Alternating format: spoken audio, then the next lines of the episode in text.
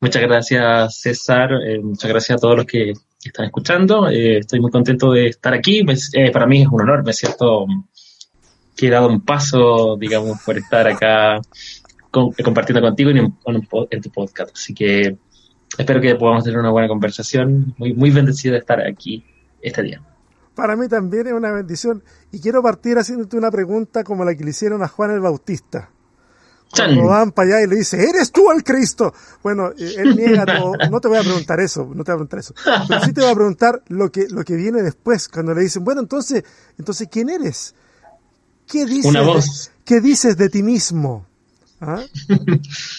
Yo que me, como, me considero un evangélico chileno entusiasta, un evangélico chileno eh, que de alguna manera a partir de una reflexión muy personal de la Biblia, adquirió una serie de convicciones sobre la propia realidad que vivía y que la empezó a predicar en la nueva, en la nueva plaza de armas que tenemos, que es Facebook. en el, en el Areópago nuevo.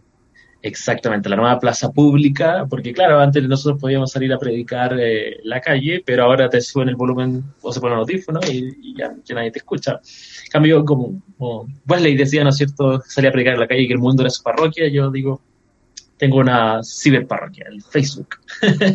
Aunque me estoy quedando atrás porque este, esto de los podcasts, esto de Instagram, de TikTok, de qué sé yo, me ha superado. Yo ya no entré a esa parte y algún día voy a tener que entrar.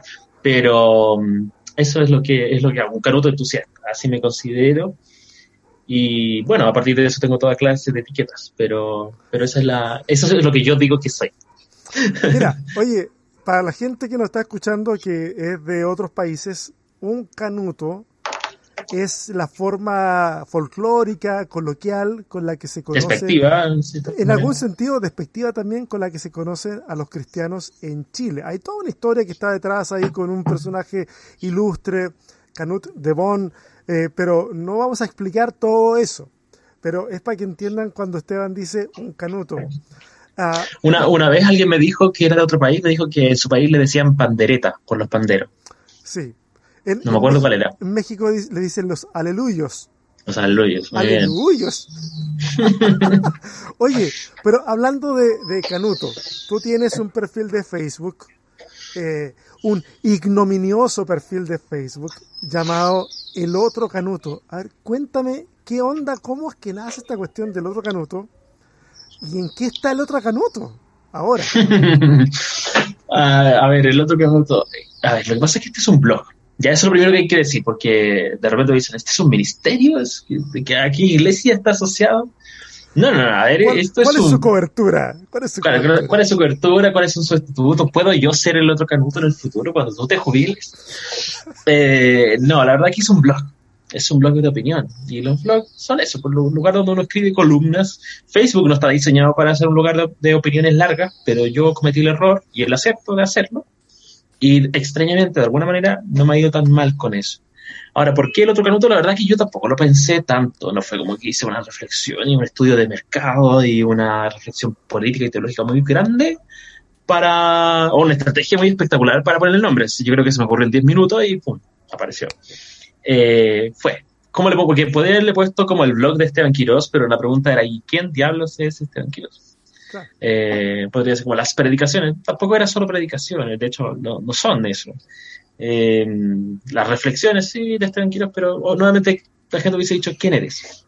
Entonces le puse el otro canuto como una forma de llamar la atención, o sea, canuto como reivindicando esta expresión despectiva eh, como una identidad, porque finalmente si uno estudia un poquito la historia va a se dar cuenta que por ejemplo los luteranos, los calvinistas, los metodistas, en fin, eh, tomaron esos nombres porque esa fue primeramente la expresión despectiva con la que los llamaron, digamos, eh, y después se transformó en una identidad. Aquí en Chile no alcanzó a pasar eso, pero, pero de alguna manera yo digo, bueno, como yo soy un evangélico chileno, voy a hablar de canutos. Lo digo de una manera eh, de, identidad, de, reflejo de lo que de quién somos, de quién soy, de lo que no me avergüenzo, digamos. Eh, y ahora el otro, bueno, eh, este nombre llama la atención tanto a creyentes como a no creyentes y esa es su ventaja, pero tiene una desventaja muy importante que es que, claro, pareciera ser que tú estás, tú estás haciendo un cerco, ¿no? Estás diciendo yo soy, existen los canutos y yo, que es una perspectiva muy moralizante, muy, una superioridad moral, pero esa no era la intención del, nombre. Tengo que cargar con eso, porque la intención del nombre era más bien una interpelación no a tanto a la iglesia o a los hermanos, a los canutos en general, como a la caricatura del evangélico, porque lo que yo estaba esperando era mostrar la diversidad del mundo evangélico, mostrar más allá de la caricatura del pastor Soto, de... Oiga, eh, eh, ¿cómo que el pastor Soto? Eh, no, no, no César Soto. Ah, el pastor Soto de, Chile, que digamos sale pisoteando una bandera de la diversidad sexual, con esta lógica muy eh, estereotipada. Entonces, aunque no lo vean así, en la página de alguna manera es apologética, pero no es de la apologética de esta, como de vamos a citar a la que era autor científico que ganó el Nobel y que además era evangélico y por eso es súper coherente la fe, sino que apologética en términos de mostrar, de descaricaturizar lo evangélico y mostrar su diversidad, los diversos roles que han tomado, y eso implica una mirada crítica como una mirada eh, complaciente, porque bueno, la gente dice que yo subo puras críticas, pero cuando yo subo, yo subo críticas y subo eh, historias, por ejemplo, eh, biografías, esas tienen éxito, pero no tanto éxito como las, las cuestiones más críticas, porque generan más comentarios, por lo tanto más visibilidad. Pero la página tiene eso, o sea, nosotros por lo que ha sido la pandemia, compartiendo ahí toda la actividad de los hermanos que estaban haciendo ollas comunes, eh, compartiendo, digamos, eh, las fundaciones evangélicas que están funcionando, la Fundación Bati, la Fundación, eh, qué sé yo, SEM, etcétera. Ustedes están haciendo una cosa bien bonita que yo me he dado cuenta, que es rescatar un poco de la identidad histórica evangélica a nivel mundial, con esta suerte como de efemérides que ponen, que tienen que ver con el mundo cristiano evangélico en el mundo. Sí, yo le digo el santoral. El santoral, reivindicando lo social, reivindicando ese compromiso del mundo evangélico que, que tuvo con, bueno, yo creo que tiene, que tiene con las comunidades de base, pero que a veces en esta especie como de arribismo evangélico eh, como que ahora todo es... Eh, yo, he dicho en otras ocasiones, de repente nos parecemos a Smigol del Señor de los Anillos, ¿ah? sedientos de poder, con alguna cuota de poder que me caiga, por favor. Y, y pareciera que es como esa la onda que hay. Pero me encanta cuando está, ponen eh, historias de, de personas que hicieron un impacto real, no solamente en sus realidades religiosas, sino en sus realidades de sociedad y que eran personas que venían desde el mundo evangélico. Esa parte me encanta, pero es cierto, seguramente nadie o pocas personas alaban eh, esa iniciativa y seguramente muchas más son las críticas en relación a, los otros contenidos. Efectivamente, y la verdad es que a mí ese trabajo me encanta. Eh, yo de repente me demoro mucho haciendo la biografía de un evangélico que ganó el Nobel no sé qué año, eh, y tengo 12 reacciones, pero yo insisto, y lo voy a seguir haciendo. Y de hecho, si algún día paralizo la página, voy a tratar de que se sigan publicando esas efemérides, porque ya las tengo hechas. Eh, porque eso me nutre a mí, o sea, yo logro eh, tomar una identidad y decir, lo que yo estoy haciendo no es nuevo, no se me ocurre a mí, no inventé la rueda, si estamos hablando, digamos, de, paz, Martin Luther King ya había hablado de paz, y bueno, los profetas habían hablado de paz. No sé si me explico, si estamos hablando de, bienestar, bueno, eh, Catherine Bott ya venía hablando de bienestar. No, no, estoy solo en esto, tengo, tengo una, como salió en Star Wars, ¿sabes? Cuando estás solo, tienes algo que te respalda, una identidad, un pasado. Sí, eso es. Oye, ¿sabes qué sería una buena idea? Bueno, a lo mejor no, eh, una vez más, a lo mejor tampoco es una idea mía, a lo mejor ya te la tienes pero tal vez no sería mala idea, eh, una vez que tengas acumulado una cierta cantidad, eh, sacar una publicación, pues amigo, ¿ah? que muchos agradeceríamos tener una publicación en donde aparecieran este tipo de, de antología de historias del mundo evangélico y su impacto. Yo creo que sería algo súper interesante. ¿ah? No sé, si te ha ocurrido hacerlo? Sí, la verdad que me lo comentó una vez eh, Nicolás Canoto, me dijo, incluso me ofrecía como los recursos para publicar las biografías que yo he hecho. ¿Cuál es el problema? Que las biografías que yo he hecho no son biografías, o sea, algunas sí, pero de que yo haya ido a hablar con la persona, decirle, oye, aquí está, o sus familiares, hacer una investigación tan de base, sino que lo que yo me nutro es de otras fuentes. Entonces, a veces yo eh, como que copio y pego, entonces a mí me preocupaba el tema del copyright para eso, porque claro, eh, la biografía ah. de, de, William Bott, por ejemplo, el fundador del Ejército de Salvación, prácticamente yo la copié de, la página del Ejército de Salvación. Entonces yo digo, ah, puede que tú estás eh, generando una especie de lucro con algo que no escribiste o no investigaste a profundidad tú. Entonces, por ese motivo no lo he hecho aún, pero una vez las reuní todas y eran muchas páginas, muchas, muchas Oye, páginas. pero, pero podría ser una, una, especie de publicación en la que tú funges como, como editor y coautor. Sí, no, sí, yo creo que podría hacerlo. De hecho, o podría hacerlo de distribución gratuita. También, pues, también. Entonces, sí, sí. De hecho, publicación también, una vez en la pandemia ahora, hice un compendio de las reflexiones del otro canuto en Word y eran como mil páginas. O sea, la gente me ha leído, si ha leído todas las publicaciones de EOC, ha leído mil páginas de Word, mucho más allá de los espacios y todas esas cosas. Que wow, no, un poco. sí, sí. Oye, a ver, entremos en materia, en materia más así como escabrosa. Oye, hay un montón de gente, porque yo sé que tu tema eh, tiene que ver mucho con política, tiene que ver con justicia social y todo eso. Eh, pero yo me imagino que habrá gente que, que, se enoja de ver a alguien cristiano hablando de política. Y a lo mejor habrás escuchado en algún momento la, la, esto, esto, de que de repente alguien te diga, oye, dar al César lo que es del César, que a mí me parece perfecto porque me llamo César, y a Dios, y a Dios lo que es de Dios. Eh, muy mal usada la frase y todo lo que queramos, pero no vamos a hacer una, una crítica exegética aquí de cómo usar la frase. Pero, eh, ¿te ha tocado a ti que la gente te dice, oye, no, pues hermano, aquí las cosas van separadas? ¿Por qué? ¿Por qué hablar de política? ¿Por qué meterse en política? ¿Cómo, cómo, cómo abordas tú esa crítica? Que es tal vez de la persona que no te va a rebatir ideológicamente lo que, lo que propones, sino simplemente se va a ir a más abajo y te va a decir, ¿sabes qué? De partida no debieras estar haciendo esto. Sí, la, verdad es que ese es un terreno muy, muy interesante porque, por ejemplo, eh, en estos tiempos una perspectiva más eh, progresista eh, tiende a decir, oye, como que el espacio religioso no debería hablar de las cosas políticas. Bajo este, este discurso, que yo creo que es válido, de la separación de la Iglesia y el Estado, cosa que es completamente cierta.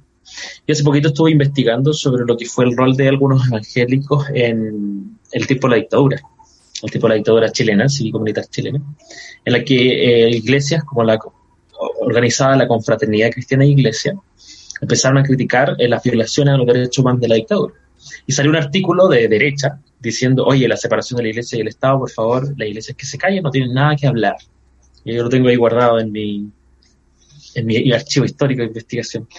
Eh, efectivamente existe un, un, argumento que a mí me parece muy sano, que es cuando tú eres capaz de desclericalizar una discusión política. Es decir, tú no puedes confundir eh, la, la, política con la religión.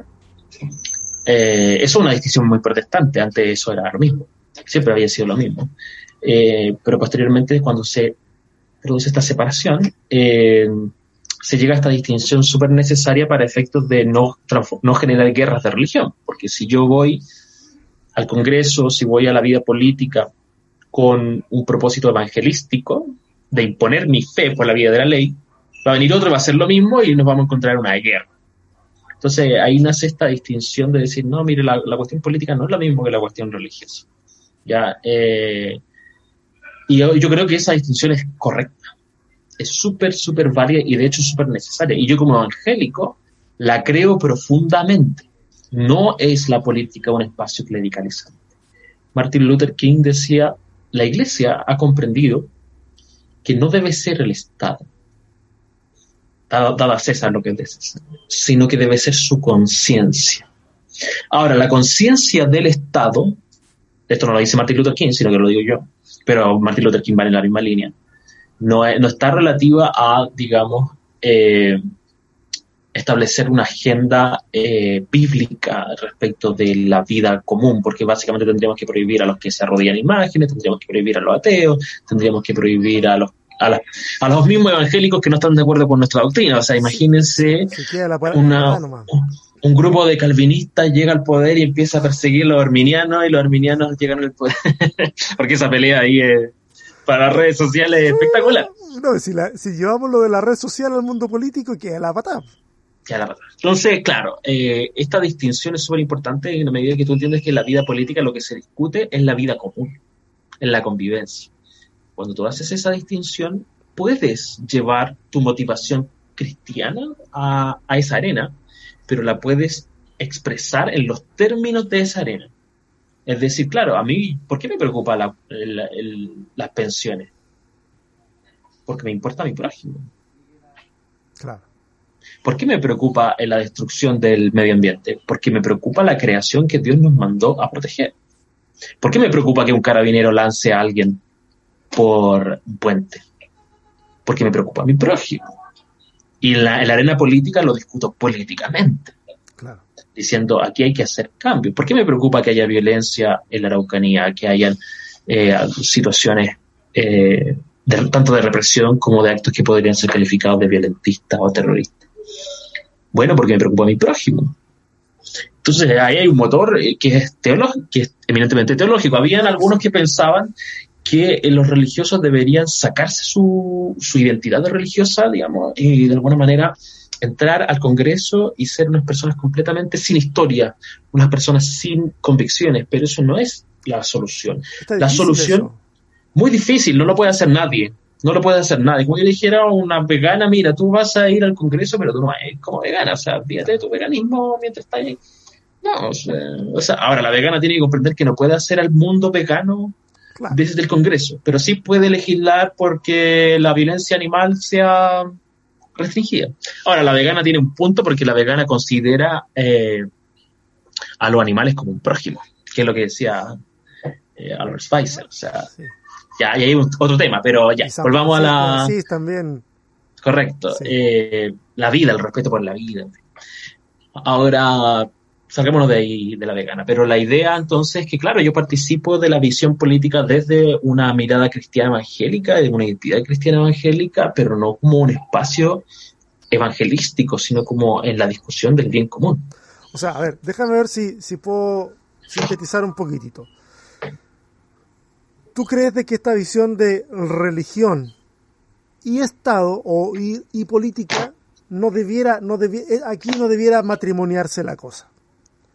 Pero cristianos en política, entendiendo que no vamos a ir a hacer, no, no queremos imponer una teocracia, no queremos de que eh, Chile para Cristo, eh, digamos, digamos las cosas como son, un montón de cristianos evangélicos que el único plan y la única propuesta que tienen para tirarse de alcalde, de, concejal o lo que sea es Chile para Cristo. Sí, para ellos el Chile, el Chile para Cristo es nosotros gobernando, que es una cosa, un tremendo salto. Es una cuestión, estamos al borde de, los países musulmanes que se ponen medio extremistas. Si, si queremos, si, si llevamos esa ideología a, a, esos extremos, pudiéramos llegar a eso a una guerra religiosa. Entonces, va por ahí la cosa. ¿Estoy en lo correcto con la síntesis que acabo de hacer? ¿Se me escapa algo? Correcto, es básicamente el, elemento a considerar es la convivencia. Y la convivencia tiene que ver con el prójimo, no con las cosas personales. O sea, mm. por ejemplo, tú puedes adorar eh, a una imagen y decir es mi Dios, mi Dios es un mueble. Y para mí, como cristiano, eso está mal, porque no tendrás imágenes delante de mí pero eso lo va a juzgar Dios con él. Yo no voy a ir al Congreso a decir el que se arrodilla delante de esta imagen lo va a meter preso. O, al revés, ¿no? Eh, esa es la, la perspectiva muy simple. lo jurídico es convivencia. ¿Cuál es la motivación que yo tengo para eso? Ahora yo no voy a ir al Congreso a decir a alguien, están prohibidos los tatuajes. La Biblia dice que el que se... iba a prohibir la gente que se tatúa, voy a prohibir la gente que ve el horóscopo. No lo voy a hacer. Sí. Eh, en fin. Oye, nosotros estamos en Chile, bueno, y te, cuento Esteban, yo no sé si tú sabías, pero yo estoy ahí, eh, entre comillas, lo digo con mucho respeto porque porque disfruto estar acá. Estoy hace algunos meses varado acá en Chile. Ah, estás en Chile, yo creí que estabas en México. Bueno, bueno, yo en realidad ya no estoy en México hace, hace como un año y algo. Estoy en Austin, en Texas. Ah, ya. Una, una, una, bandera parecida, ¿no? a la chilena. Oye, mira, sin ir más lejos, antes de que nos fuéramos a, Texas, eh, en Austin hacen muchos, eh, se considera la capital americana de la música en vivo. Eh, hay muchos eventos musicales y todo. esa industria ha sufrido muchísimo por el tema de la pandemia. Pero ah, estaba un festival y estaba tocando Paul McCartney y para congraciarse con la gente sacó una bandera y la flameó ahí y era una bandera chilena. en ese momento yo supe que esa era una voz del Señor que me estaba confirmando que yo tenía que ir a Austin. ¿Cómo ese? Dame una señal. Dame una, señal, ahí está. Completamente subjetiva, completamente. Como, dice la salmista, dame una respuesta, dame luz. ¿Lo ubicas tú esa salmista? No, no, no. no, eso no. Nicole, pues Nicole. Dame una ah. respuesta. Dame ah, Nicole. Correcto, correcto. Muy bien. mi diccionario de salmista no apareció. es que casi siempre yo desconcerto a la gente cuando digo como dice el salmista y cito cualquier cosa. Oye, eh, no, estamos, estamos allá en, estamos allá en Austin, pero por un tema de resolver algunos papeles, eh, nos vinimos para acá y justo, bueno, eh, pensamos que todo iba a salir más rápido, pero acá estamos, estamos en Chile. Y como tal, eh, se nos aproximan votaciones acá en Chile y se viene este, este tema que ha despertado mucho la atención del mundo cristiano evangélico. Eh, yo te soy honesto, Esteban, y a lo mejor, o sea, mi lo que te voy a decir ahora no está razonado, no está mediado por nada, es como me sale de las tripas. ¿Ok? Y a lo mejor, eh, no sé, puede estar hasta mal articulado lo que voy a decir, pero sabes que añoro esos tiempos en que los cristianos éramos mirados en menos, esos tiempos en que éramos pocos y débiles, honestamente, porque creo que de alguna manera no sé, como que nos embriagamos un poquitito con este, con el poder y con esta idea del reino de los cielos que no tiene mucho que ver con política. Eh, o, al menos eh, al menos con política hecha en nombre de Dios eh, o en nombre de la religión en nombre de la religión mejor entonces veo que se yo hasta hace un tiempo atrás la dicotomía más grande que había o la división más grande que había entre el mundo evangélico era que no, es que tú eres calvinista o, y que tú eres arminiano. Y el que decía, no, yo soy bíblico, a los reformados le decían, no, no, entonces tú eres arminiano. Así como, que aquí no hay punto medio, eres esto o lo otro. Y ahora me, me encuentro con una sociedad polarizada en torno a este tema del apruebo y el rechazo. Eh, y me imagino que a ti te ha tocado duro el tema de estar hablando por un lado y otro, porque yo tengo mi postura frente a este tema, eh, lo que voy a votar y todo, pero eh, qué, triste ver el otro día, ni siquiera lo vi en vivo, sino lo vi en redes sociales y después lo busqué en, en YouTube y todo, esta, esta suerte como de satanizar al que va a votar por el, por el, por el apruebo. O sea, los que votan por el apruebo prácticamente que son del diablo, este, minions de Satanás, que lo único que quieren es robar, matar y destruir, cosas por el estilo. Y yo digo, wow, o sea, de, qué me perdí? ¿De qué me perdí? ¿Cómo te ha tocado enfrentar a ti esta situación tensa? Yo creo que hay una, una cuestión súper importante, porque tú hablas de esta cuestión del poder. Efectivamente, hay una, hay una venta de primogenitura del, del mundo evangélico chileno, en términos de, claro, éramos, era como la iglesia primitiva, digamos, así, en la marginalidad, pobres, de alguna manera creciendo, pero desde desde la periferia de alguna manera y en algún momento con mucho esfuerzo y, con una perspectiva encomiable, muy evangelística, muy de ayudarse, muy de protegerse mutuamente, hasta que nos vimos harto y como que el poder nos empezó a seducir. Esa es la dinámica que yo a veces lo digo especialmente por el mundo pentecostal, o sea, a partir de las catacumbas de la sombra de un sauce, eh, de los palos parados en, en una población, a, a, competir por quién tiene el templo más grande, más bonito, más lujoso, eh, un Dios mucho más materialista, etcétera, etcétera, y por lo tanto también deseoso de poder. Y sí, hay una, hay una politización de lo evangélico muy fuerte. De hecho, es llamativo porque están los evangélicos por el rechazo y por el apruebo, pero yo no veo a los católicos por el apruebo por el rechazo, no veo a los judíos. No sé si a lo mejor, a lo mejor existen, pero yo no los he visto. Los judíos por el apruebo y por el rechazo, los musulmanes por el... No, no, no está esa, esa dinámica. ¿Por qué siguen el mundo evangélico? Y la verdad es que yo, bueno, yo formo parte de los evangélicos por el apruebo, yo soy parte de ese proceso, comillas, polarizante. Eh, ¿y, ¿Y por qué soy parte? Bueno, porque de alguna manera, por dos razones, dos o tres razones.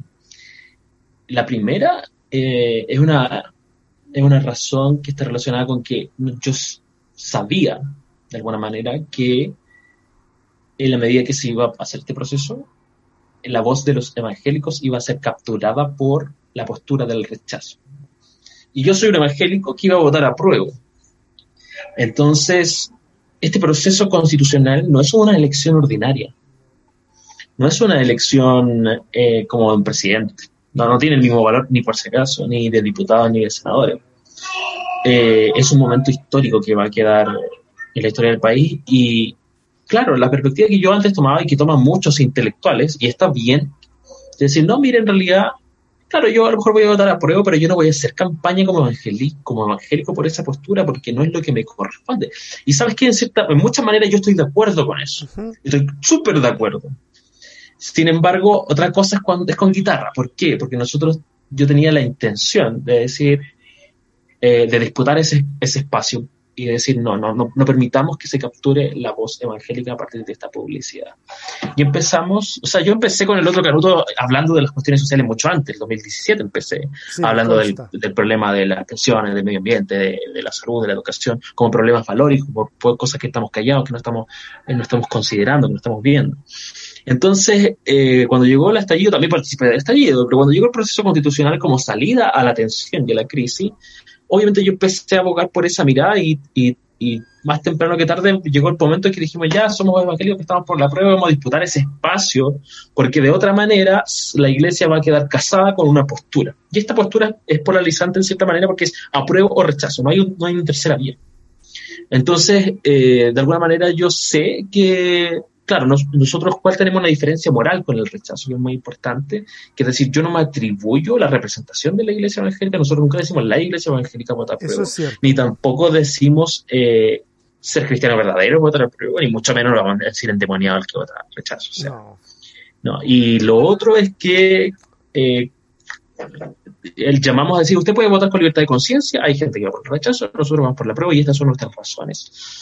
Eh, entonces, ese espacio eh, para un intelectual puede ser, claro, yo he sido parte de los intelectuales, comillas evangélicos, que critican la realidad. Y eso también es necesario, hay que escucharlo. Es súper, súper relevante. Mm. Pero el intelectual no hace nada. O sea, me refiero a que no, no, se pone con el palo del chuzo a construir algo. Puede decirte que está mal hecho la construcción y, y súper necesario. Pero pero nosotros lo que estamos haciendo acá es una labor de desmitificar la iglesia. Porque ahora la gente sabe que hay evangélicos por la prueba, y hay gente que sabe que hay evangélicos por el rechazo, y saben también que hay evangélicos que no están ni ahí con esto. Hay algunos que piensan... Incluso en los medios de comunicación, yo vi eh, notas de, noticiarios en donde alguien, una vez, alguien dijo, oye, oye, oye, pero entendamos una cosa, el mundo evangélico es mucho más variado que lo que se presentó en la franja. Y alguien periodista lo apuntó y, yo creo que lo pudo apuntar gracias a que se ha mostrado en redes sociales y en otros medios esa diversidad. ese es, ese es todo el propósito. Yo creo que no existiríamos como evangélicos por el apruebo si no existieran los evangélicos por el rechazo. Es una perspectiva muy reaccionaria, sí. Pero, pero yo la encuentro necesaria, no estoy arrepentido de eso, a pesar de la crítica que me puede caer eh, por ello, simplemente porque finalmente lo que yo siempre intenté con el otro canuto era mostrar la diversidad de la iglesia. Entonces sí, yo me dedico a esto, eh, prácticamente nosotros estamos haciendo una campaña política con esto. Eso no es, es, indudable, es indudable, pero es una campaña mucho menos ideologizada que lo que parece, porque el, el que gane la prueba no significa un proyecto político concreto, en realidad significa que vamos a hacer un proceso para una eh, modificación a una nueva constitución, que su contenido va a ser determinado a partir de quiénes tú elijas para que la redacten. No, no es como, ni siquiera es como un proyecto que dice eh, DC a una determinada ideología, es DC a un proceso constitucional, más allá de la interpretación que la gente le da. Porque hay que tener ojo que en el apruebo está gente de izquierda, sí, la mayoría de la izquierda, salvo la extrema izquierda que piensa que la perspectiva mejor es la revolución y también hay gente de derecha en esto. En esto. Entonces, aunque parece muy politizada las opciones, no lo son tanto como parece. O ideologizadas como parece. Oye, qué interesante. Es súper interesante este asunto. Yo, pero ¿sabes una cosa que a mí me parece?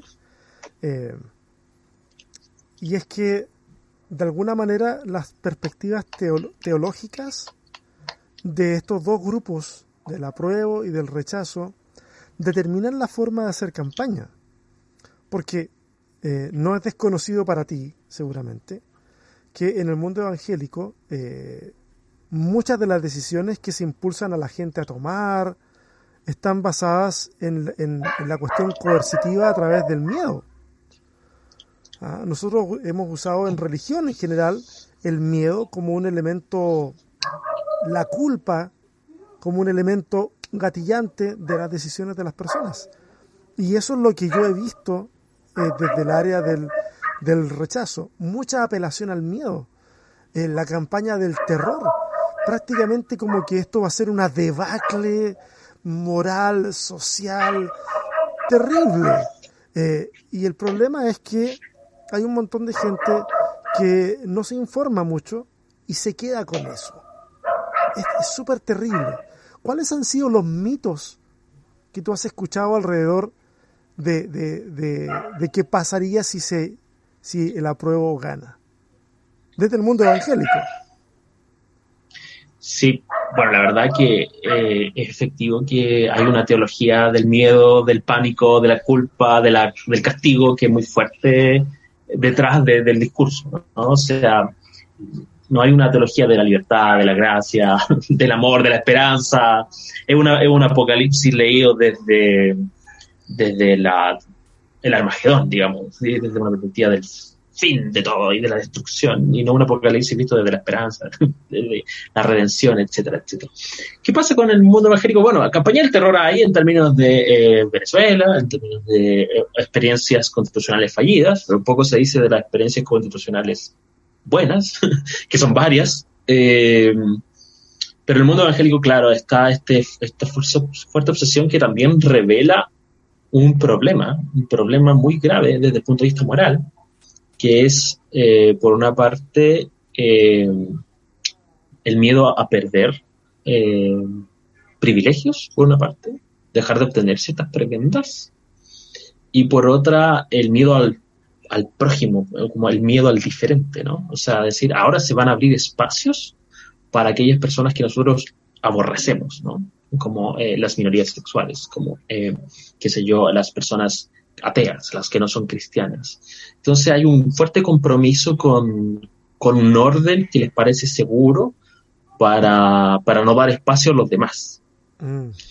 Que es una dinámica muy triste desde el punto de vista de la ética cristiana, desde el punto de vista del idealismo del amor al prójimo y del idealismo del poder del Espíritu de Dios cuando tú crees que alguien es opuesto a ti, la manera de convencer al mundo de pecado, digamos, es la predicación, no es la disputa política. Que eso es súper importante. Ahora, claro, el tema de perder los privilegios, digo, vamos a perder la exención tributaria territorial que está en la Constitución, o sea, vamos a tener que pagar impuestos, tal como dice Romanos 13, al que impuesto, impuesto. Eh, ¿Cachai? Eh, eso es súper complicado. Eh, vamos a perder, digamos, nuestro lugar. Y la verdad es que no lo, van a, no los vamos a perder, Ah, a mí no me aterra perderlo, pero no lo vamos a perder porque la libertad de conciencia, la libertad religiosa es un derecho humano. y a muchos les he escuchado hablar acerca de eso, de que la libertad de culto se va a ver afectada y de que, bueno, yo vengo escuchando cuestiones terribles desde hace rato ya, o sea, desde el bucecito naranja que andaba dando vuelta que decía que a los niños le iban a enseñar a masturbarse en la escuela y qué sé yo, y, y todo, y, uno empieza a, dar, digo, eh, es tan fuerte el miedo que a, que a la gente le, le ponen yo me acuerdo en ese tiempo. Disculpa que retrotraiga tanto el asunto, pero creo no, podemos retroceder más. Pero, pero claro, de alguna manera todo esto ha ido sentando las bases para lo que vemos hoy día. Y yo recuerdo en una conversación de Skype con mis, con mis papás, con mucho miedo, porque les habían mandado una información. Mis papás son adultos mayores y, y no están muy metidos en, en, redes ni nada, sino que entonces recibieron esta información. Y yo recuerdo que en ese momento yo le dije, eh, papás, eh, ¿saben qué? relájense, tranquilos, dije, eh, eh, no, no, no, no, no, aquí no, tranquilo. Eh, la educación siempre es buena, siempre es bueno educar y educar bien. No se preocupen, no se van a ver alteradas las libertades de, de, quitarle el derecho a un padre a criar a su hijo. Es, es una locura, porque eh, ese discurso, o sea, si te dicen, hay una amenaza seria de que te quieren quitar a tus hijos, oye, que te ponía la defensiva, oye, que te aterras. Pues, es la misma lógica del come guaguas. O sea, a Juan Carlos de Bon le decían que era come guaguas y a él le hacían allanamientos, porque los curas decían, los canutos o los protestantes se comen a la guagua. Eso también después lo usaron contra los comunistas y después lo han usado ahora con vienen por tus hijos, con mis hijos no te verdad Es la misma dinámica, ¿no? de ponerte en alerta de algo, de algo diferente, de algo que puede ser puede ser bueno o perjudicial, no lo sé, pero de eso diferente es, viene por algo más, lo más sagrado que tú tienes, tus hijos. A cualquiera se, se enoja, cualquiera que se pone tenso y, crispado y cualquiera que de alguna manera defienda ese, esa locura es un, es un maldito hijo de Satanás. Eso es lo que me pasa a mí, porque yo le digo, oye, eso es mentira de los hijos. ¿Que, ¿quién, se, ¿Quién te va a quitar tus hijos? No te pueden quitar los hijos. Eh, entonces ahí yo soy cómplice. de esa, dinámica y uno queriendo ayudar se transforma en el malo. Entonces, sí, esa, esa dinámica es terrible y es muy difícil de subsanar porque aquí hay esta gente que la que sabe, la que realmente sabe, no la que está engañada, son gente que realmente tiene por eh, inocente, por no decir otra palabra, a la, a la gente a la que está dirigiendo. No quiere de alguna manera esforzarse un poco más para darle algo más razonable. O sea, tú crees y usa noticias falsas. Acá en todo este asunto, ¿tú crees de que acá abiertamente desde algunos sectores hay dolo? Hay dolo en el manejo de la información. Es que cuando todo el término, imagínate, te voy a poner un ejemplo. Francia, en Francia, las feministas y la ministra feminista quiso hacer una reforma, una reforma legal para fijar la edad de consentimiento sexual que en Francia no existe. No existe. Ellos la querían fijar. O sea, ellos querían hacer algo muy conservador. Muy conservador. Que fijar la edad. Sin embargo, no pudieron por un problema constitucional que está relacionado con eh, el derecho a defensa, que es una cosa que podemos hablar en otro momento. Y las noticias en español no, no solo en las redes truchas como eh, Infocatólica, en la que se alimenta esta gente del... Incluso llegaron a medios serios diciendo al revés, que la ministra feminista había eliminado la edad de consentimiento sexual y eso es una prueba del plan de la pedofilia mundial para legalizar la pedofilia. Me explico, o sea, es, una cosa ya extraordinaria. ¿Y sabéis de dónde viene eso del, de, la, de un clero, del clero católico vienen esas informaciones. Y ojo con eso, yo no quiero satanizar a los, a los curas católicos, pero ¿qué ha pasado en, las grandes cúpulas con los temas del abuso sexual infantil? el cubrimiento, todo eso. O sea, ojo, yo no quiero editar una teoría de conspiración de vuelta, pero a mí yo estoy impactado. Mira, ayer tuve un debate con un abogado eh, de los por el rechazo, me dijo que había un gran problema porque la nueva constitución van a querer implantar a nivel constitucional el derecho a la protección de la integridad sexual de los niños. y a él le parecía que eso estaba extraordinariamente mal, era extraordinariamente peligroso porque poco más para él significaba pedofilia legal o constitucional. Y yo lo miré, no, no pude evitar mi cara y dije, ¿tú estás diciendo que es malo que se reconozca el derecho a la integridad sexual de los niños? Porque lo que está diciendo es que tienes que... ¿A ti te parece mal que se proteja la integridad sexual de los niños? ¿Tú crees que ellos no debería ser respetada su integridad sexual? Eh, y no me respondió. Pero date cuenta, o sea, y es que él es abogado. Es que, es que sabía una cosa, Esteban, yo te decía una cosa. Yo he visto un montón de veces. Una cuestión es el, es el IQ que te alcanza para dar las pruebas y sacar una carrera.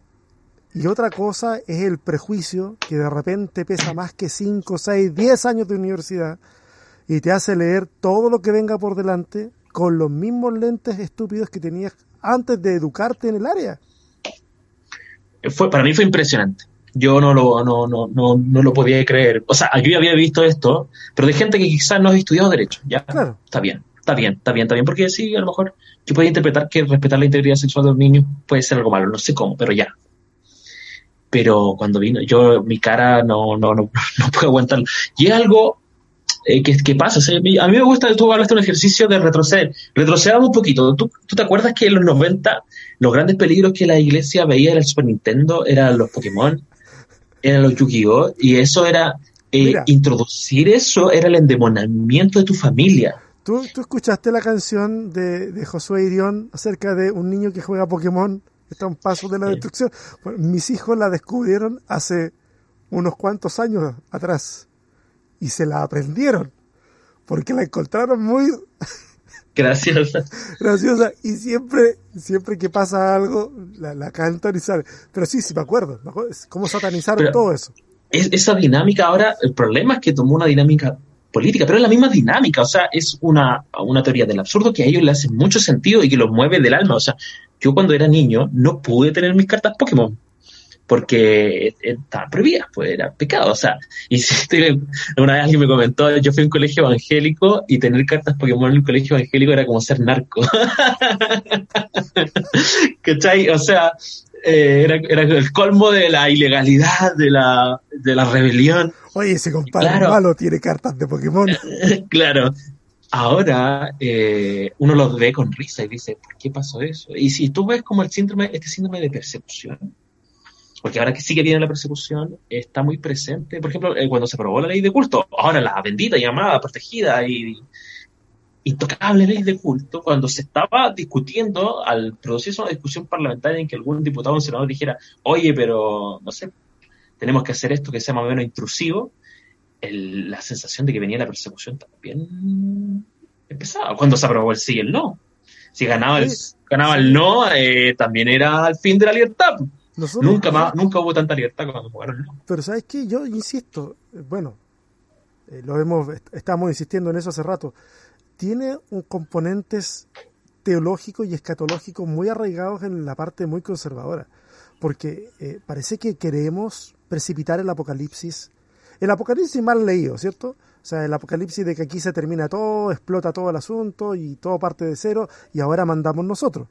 Eh, esa cosa como que está muy instaurada y a pesar de que hemos ido educándonos en el tiempo, parece que todavía esa hebra está en el interior de todo Canuto, como para en algún momento alguien con suficiente inteligencia pueda tirarla y de ahí generar una decisión de voto, de lo que sea está ahí. No, es que es tremendo. O sea, a ver, aquí hay personas que bajo una teoría como de la conspiración creen que, por ejemplo, eh, no sé, por ejemplo, porque yo estoy a favor de la prueba, me dicen globalista. Una persona me puso en Facebook, globalista. y claro, hablando y toda el nuevo orden, toda esa onda. Ah. Y, y, lo dicen, lo dicen muy en serio. Ahora, ¿qué hay más globalista que el sistema económico que tenemos nosotros de libre mercado? O sea, el, centro del globalismo real es el neoliberalismo. los tratados de libre comercio entre Chile y Europa, Estados Unidos y el mundo entero. Eso es globalismo. Pero ellos creen que están luchando contra el globalismo en cuanto ellos luchan con la defensa global de los derechos humanos. O sea, a ellos les parece que la ONU es Satanás porque la ONU dice que los estados no deben matar a sus ciudadanos. Y se entrometen en las cosas más y lo creen en serio. Y claro, o sea, acá en Chile los pinochetistas que piensan que la ONU está gobernada por el capitalismo, o sea, por, la, por el comunismo. Y, obviamente en China piensan que la ONU está gobernada por eh, el capitalismo. Y Maduro piensa de la ONU que también es, Trump, y Trump piensa de la ONU que es Maduro. Que, bueno, eso sí que es más infantil, pero bueno, lo creen. Entonces sí, la ONU no es perfecta. Yo no creo que la ONU sea la eh, presencia del reino de Dios en la tierra, ni mucho menos. Pero hay una tarea que tiene la ONU. O sea, pero de hecho de ahí va a salir el anticristo, por hermano. O sea, ubiquémonos. Exacto, porque así dice, alguna parte de Apocalipsis dice que la ONU es, muy interesante porque toda esa escatología nunca incluye a Estados Unidos con ningún rol negativo. Entonces, justamente esa escatología viene de allá. Y justo son el país más poderoso del mundo que más invasiones hace y más gente mata. Pero no, ellos no son parte de, pues de todo lo malo. No, no, no. Ellos inventaron esa teología. Es como, como, como, comentábamos hace unos días con un amigo y decíamos, oye, eh, ¿cuál es el pueblo escogido por Dios? Y decíamos, los judíos. ¿Y, dónde, dónde aparece? Eh, en la Biblia. ¿Y quién escribe la Biblia? Los judíos. Entonces, claro. es como que... Claro, armo, el guion que me, que me da de ganador. Pues, el, el, lago más lindo del mundo por, el, por una encuesta que se hizo allá mismo al lado del lago. Al lado, claro. sí, pues yo, yo soy el hombre más inteligente del mundo de acuerdo a mi mamá. Exacto, ah, una encuesta hecha en mi casa. Es un, que es un, una encuesta hecha en mi casa. Oye, ¿qué onda con esta, este asunto de que también he escuchado mucho gente que dice Habla acerca del peligro, incluso lo he escuchado en la campaña, del peligro de redactar una constitución desde cero. ¿Qué tan... Pues háblanos un poquito acerca de eso, a ver. ¿Es tan así? no, lo que pasa es que la, metáfora de la hoja en blanco o desde cero es un, desde el punto de vista más jurídico, simplemente significa que todo aquello que la constitución nueva no diga o no establezca no se va a remitir a la constitución del 80 y sus modificaciones. Ese es el efecto de decir hoja en blanco o constitución desde cero. Pero evidentemente no está sujeto a una...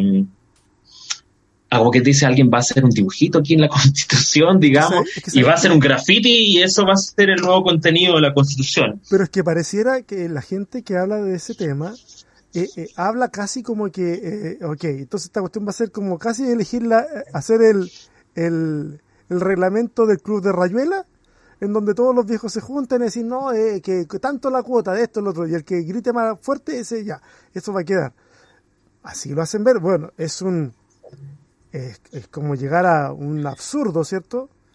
una exageración al absurdo, pero pero como que mucha no, esa, esa, es la imagen, esa es la imagen, como que alguien va a poner un dibujito en serio y, eso va a ser la nueva constitución. La verdad es que no, obviamente todas las constituciones están sujetas a un marco teórico, un marco intelectual o un, lo que se denomina como tradición constitucional. A mí me gusta usar este ejemplo, que quizás no, es el mejor, pero bueno, yo lo inventé, que es como que nosotros dos somos eh, reggaetoneros, ya somos músicos de reggaetón, eh, por poner un ejemplo, y vamos a hacer una nueva canción, pero no nos vamos a remitir a ninguna de nuestras obras anteriores. Ahora, en la medida que nosotros dos somos, comillas, músicos, reggaetoneros, eh, y hacemos una nueva obra, obviamente que va a seguir siendo reggaetón y posiblemente el contenido tú lo puedes más o menos predecir, pues, más o menos tiene un, tiene un ritmo, tiene... Entonces sería absurdo pensar que nosotros vamos, que somos reggaetoneros, vamos a hacer una nueva obra y nos va a salir una obra de Mozart. Claro. No, no nos va a salir una obra de Mozart. Lo mismo pasa con la constitución, o sea, tú puedes decir, vamos a iniciar una nueva constitución, sí, pero ¿quién, ¿cómo la vamos a escribir? La vamos a escribir en un marco histórico constitucional en el cual eh, todas las constituciones del mundo, como todas las canciones de reggaetón tienen cierto ritmo, todas las constituciones tienen la separación de poder entre el poder judicial, legislativo y el, eh, ejecutivo. Todas las constituciones del mundo reconocen derechos fundamentales, todas las constituciones incluyen el derecho a la vida, el derecho a la libertad de conciencia, el derecho a la propiedad, como derechos eh, típicos de todas las constituciones. ¿Por qué? Porque todas las, todas las, canciones de reggaetón tienen el mismo ritmo. No sé, para, para explicar la idea. Ahora, esa, esa garantía, que es una garantía más bien histórica, sociocultural, que también podemos remitir al derecho comparado. O sea, ¿qué ha pasado en los últimos constituciones que se han hecho en el mundo, tanto en Latinoamérica como en el mundo, desde Finlandia hasta Ecuador, desde, qué sé yo, eh, Alemania a España. ¿Qué ha pasado? Bueno, se sigue escribiendo lo mismo. entonces, relax, relax, que, que, esto no es, empezar de cero no es eh, hacer cualquier cosa. O sea, yo tengo una agenda que está en blanco, pero normalmente lo que yo le pongo ahí es contenido de agenda. Sería muy raro que yo hiciera un cuadro al óleo en una agenda. No, la agenda es para organizar tu, semana. Una constitución es para organizar un Estado. Sería absurdo que ahí apareciera cualquier estupidez, digamos. Ahora, esa es una garantía lógica, histórica, pero también una garantía jurídica. O sea, el proceso constitucional tiene un marco que dice tiene que seguir siendo Chile una república, no puede ser una monarquía, un imperio, un, un emirato, qué sé yo, no sé. Eh, un califato, no sé, alguna cosa así. Eh, una teocracia. Eh, tiene que seguir siendo democracia, tiene que seguir respetando los, fallos de los tribunales, no puede modificar leyes en, vigencia y, por supuesto, no puede transgredir los tratados internacionales, donde está, por ejemplo, la frontera. No podríamos nosotros ya en la, en la Asamblea hemos decidido que nuestro límite ahora es, es con Paraguay y hemos anexado eh, el territorio de Bolivia. Todo el, territorio sudamericano salvo Brasil. No, podríamos decirlo, pero eh, afuera de inverosímil no lo podemos hacer porque hay un marco. Hay que respetar esas políticas que son de Estado. Y eso también incluye, por supuesto, los tratados internacionales de derechos humanos, donde está el derecho a la vida, pensamiento, religión, eh, propiedad, etcétera, etcétera. Entonces, el cuadro, pueden leerlo en el artículo 135 de la actual constitución que establece el mecanismo para la, nueva redacción de la nueva constitución. Oye, hay, hay, hay bueno, hay, hay, muchas cosas que se me ocurrirían hablar y, o preguntarte, pero sabes que eh, yo sé que has tenido una jornada exhaustiva, seguramente estás muy cansado, tienes ganas de ir a tomar once, eh, yo también. No, tranqui. Ah, yo tengo hasta como la 8 acá. no, no te hagas problema. Sí, yo más o menos estamos, estamos en el tiempo que tiene que durar el podcast. Pero sabéis que eh, antes, de, antes de los agradecimientos pertinentes del final, eh, simplemente decirle a la gente que está escuchando que yo les recomiendo, por favor, en el escenario que sea, desde el podio que sea, cada vez que ustedes escuchen que un punto se está validando por el mero hecho de que si, si ocurre, se viene el cataclismo sobre nosotros, eh, ni siquiera le digo que lo rechace inmediatamente, pero póngalo en duda. Porque solamente los niños se comen la comida porque si no lo hacen va a venir el cuco eh, nosotros los adultos debiéramos ser capaces de poder tomar decisiones de acuerdo a información, no solamente de acuerdo a información que nos favorece, sino a contrastación de información, a diálogo y, no deje que usen la Biblia para validar agendas de grupos en particular. No, no es saludable. Por favor, mire, independientemente si usted vota por rechazo o apruebo, o independientemente de qué país nos están escuchando, seguramente en algún momento va a haber un escenario político en el cual eh, voces religiosas se van a alzar eh, y algunas van a esgrimir eh, argumentos relacionados con el miedo. Tenga cuidado con eso. Esteban, gracias compadre por esta conversación. La disfruté mucho, aprendí mucho acerca de, de lo que nos contabas, de estos procedimientos. Oye, una última pregunta. Sí. ¿A quién recomendarías o a quién crees tú que sería bueno que yo invitara a otro capítulo del podcast? ¿Tienes a alguien en tu cabeza que tú dices, ah, mira, esta persona? ¿Se te yo creo que sí, sí, pero puede, puede ser quizá una persona, todavía una persona que quizá nadie se le va a ocurrir, porque si no podría Dale. Quizás, eh, quizás no, no sea tanto la temática de tu podcast, pero... No necesitas ser cristiano ni nada. ¿eh? Sí, yo conozco... Ah, no necesitas ser cristiana, eso amplía el... Sí, no Mira, te voy a dejar dos entonces. Dale. Te voy a dejar dos. Una, que es cristiana, que es una hermana, eh, ella tiene más de 70 años ya, pero está muy activa, muy activa, eh, que se llama Rosemary Borner. Ella fue abogada de la Vicaría de la Solidaridad. Okay. Ya, y ella es metodista y ella tiene toda una historia en la cuestión de los derechos humanos, que es algo que sí pasó hace tiempo, pero ¿quién conoce a Rosemary Borner? Yo me, me aterra saber que nadie la conoce y yo quiero que la conozca. Estoy haciendo campaña para que la conozca. Súper. Esa es una persona muy interesante para entrevistar. Eh, y la otra, eh, hay un, hay un, yo tenía un compañero en la universidad que es más o menos famosillo actualmente en las redes sociales y en el mundo no, para nada canuto, en el mundo de los jóvenes, de la burguesía, progresista, etcétera, que se llama Ignacio Socias. Que él hace podcast, de hecho, él hace cosas así, pero él, él era canuto, él era, me parece que era anglicano. Y yo no tenía idea, y una vez lo dijo en prensa, lo dijo en prensa que él era, había sido evangélico, y de hecho, en esa me ha hecho publicidad a mí, porque si yo tengo un compañero que tiene un blog que se llama Loto Canuto, me parece muy interesante, etcétera, etcétera. Pero no es el punto. El punto es que él es un canuto, em, es un ex canuto, que está fuera y que eh, puede ser muy interesante para podcast. Y él también hace podcast eh, Oye, en Spotify. bacán, súper.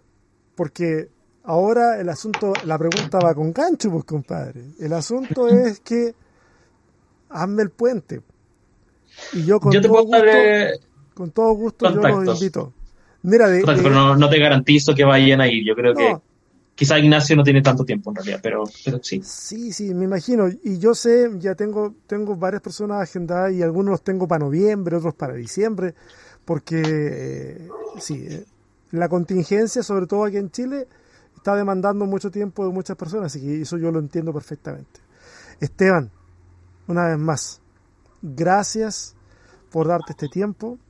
Eh, gracias por ese bendito día en que se te ocurrió abrir el otro canuto.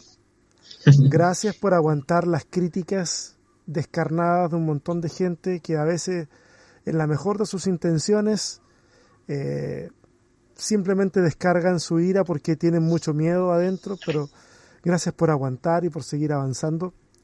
Eh, de verdad, muchas gracias por todo lo que están haciendo y por lo que están haciendo ahora que para mí es un servicio a Dios el que estés con un canal así abierto para despertar conciencia, para aportar un punto de vista diferente, distinto.